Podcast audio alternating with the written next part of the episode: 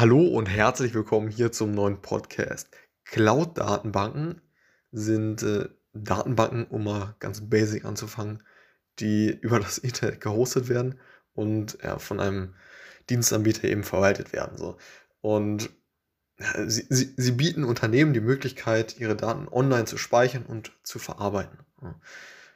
Ohne sich ja, letztendlich um, um die Hardware, hm, Infrastruktur oder die Wartung von, von Datenbanken kümmern zu müssen. Ne? Was eben beim, beim Thema On-Premise der Fall wäre. Ne? Das heißt eben, wenn man diese Infrastruktur selber ja, ähm, vorhält ne? und, und dort eben seine Software laufen lässt.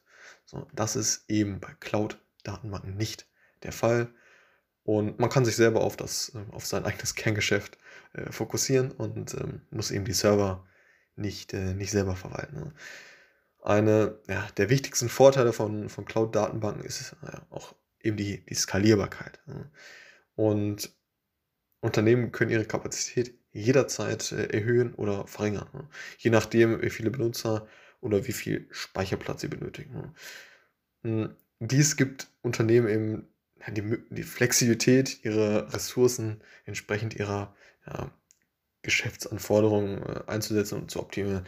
So, letztendlich, wenn ein Startup entscheidet, okay, hm, ich, äh, ich habe jetzt vielleicht noch nicht so viele Daten, benötige aber ziemlich viel Compute, also äh, ziemlich, ziemlich viel Rechenpower letztendlich, ist das gar kein Problem, ähm, ne, weil das Startup irgendwie irgendwelche fancy KI-Modelle trainiert, hm, wo, wofür es vielleicht doch viele Datenmengen braucht, wie auch immer. Auf jeden Fall ist es super möglich, das Ganze ja, sehr, sehr flexibel zu gestalten und ähm, ja, letztendlich äh, ja, dafür zu bezahlen, was man letztendlich benötigt.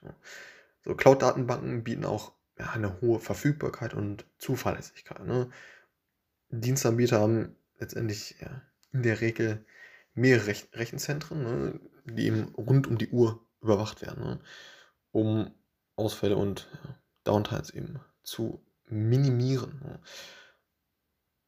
es gibt eben Unternehmen, die, die Sicherheit, äh, dass, ihre, dass ihre Daten immer zugänglich sind, ne? selbst wenn ein Rechenzentrum ausfällt. Ne? Und da sei auf jeden Fall mal gesagt, okay, wie sieht da momentan der Market Share aus zwischen den äh, Unternehmen, die solche Cloud-Infrastruktur äh, oder so eine Plattform eben bereitstellen. Das ist eben so, dass AWS, also von Amazon, das Unternehmen äh, größten Market Share hat, also den größten Marktanteil.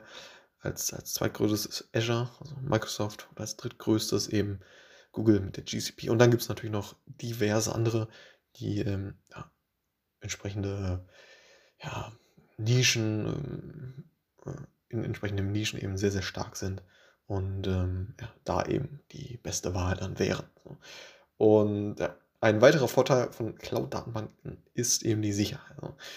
Hm, Dienstanbieter investieren eben ja, in umfangreiche Sicherheitsmaßnahmen, um die Daten ihrer Kunden zu, zu schützen.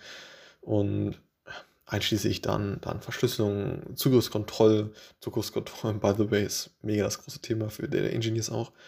Und ja, regelmäßige Sicherheitsupdates natürlich, ne?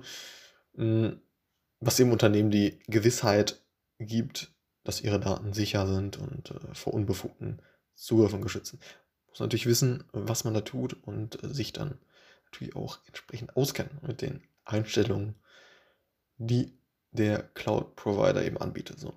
Es gibt ja verschiedene Arten von, von Cloud-Datenbanken, ne? darunter relationale Datenbanken, NoSQL-Datenbanken, In-Memory-Datenbanken und so weiter. Ne?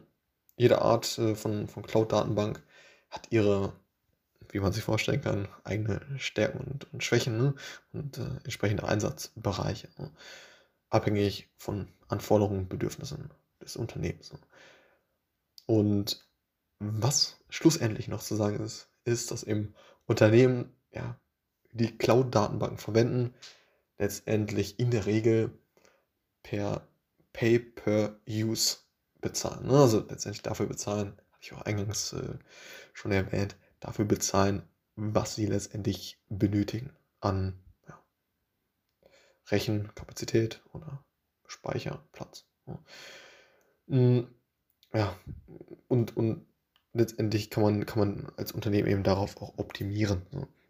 Und ähm, ja, das kann äh, und wird für viele Unternehmen sehr vorteilhaft sein. Ja, da sie eben große Investitionen halt in, in Hardware eben, äh, oder eben ja, Software auch äh, nicht mehr tätigen müssen, was sie letztendlich tätigen müssten, wenn sie on-prem das Ganze für sich selber aufbauen. Ne? Und das als äh, kurzer Überblick über das Thema Cloud-Datenbanken. Ich habe jetzt äh, bewusst keine, ja, keinen ganz konkreten äh, Namen genannt, ähm, außer jetzt den großen Cloud-Plattformen. Aber da gibt es natürlich noch viele, viele weitere zu nennen. Und ähm, das als kurzer Überblick über das Thema. Alles klar, bis zum nächsten Mal. Ciao.